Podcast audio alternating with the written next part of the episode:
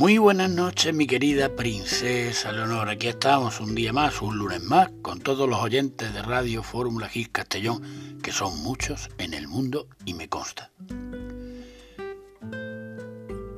Cuentan, me cuentan que varios niños que, en vez de ir a la escuela, jugaba, jugaban en la calle, vieron a una anciana que frotaba incansablemente una barra de hierro contra una piedra. Intrigado, le preguntaron, ¿Qué está haciendo ahí, señora? Ella contestó sin apenas inmutarse, Estoy frotando esta barra para adelgazarla.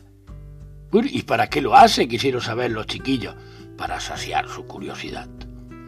¿Sabed, niños, qué quiero hacer con, con esta barra una aguja para coser mi ropa?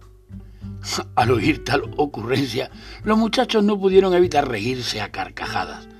Señora, nunca conseguirá hacer una aguja con una barra de hierro de ese grosor, le dijeron con sorna.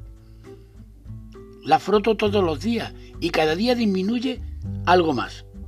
Confío que al final terminaré, terminará siendo una aguja, pero pequeños flojos como vosotros, que os saltáis las clases, no podéis comprender esto, dijo molesta la anciana. Entonces los niños se miraron entre sí y avergonzados, corriendo regresaron a la escuela. Mi querida princesa Leonor, precisamente de esta fábula china nos llega un antiguo dicho sobre la constancia, que bien podemos aplicar en nuestro día a día.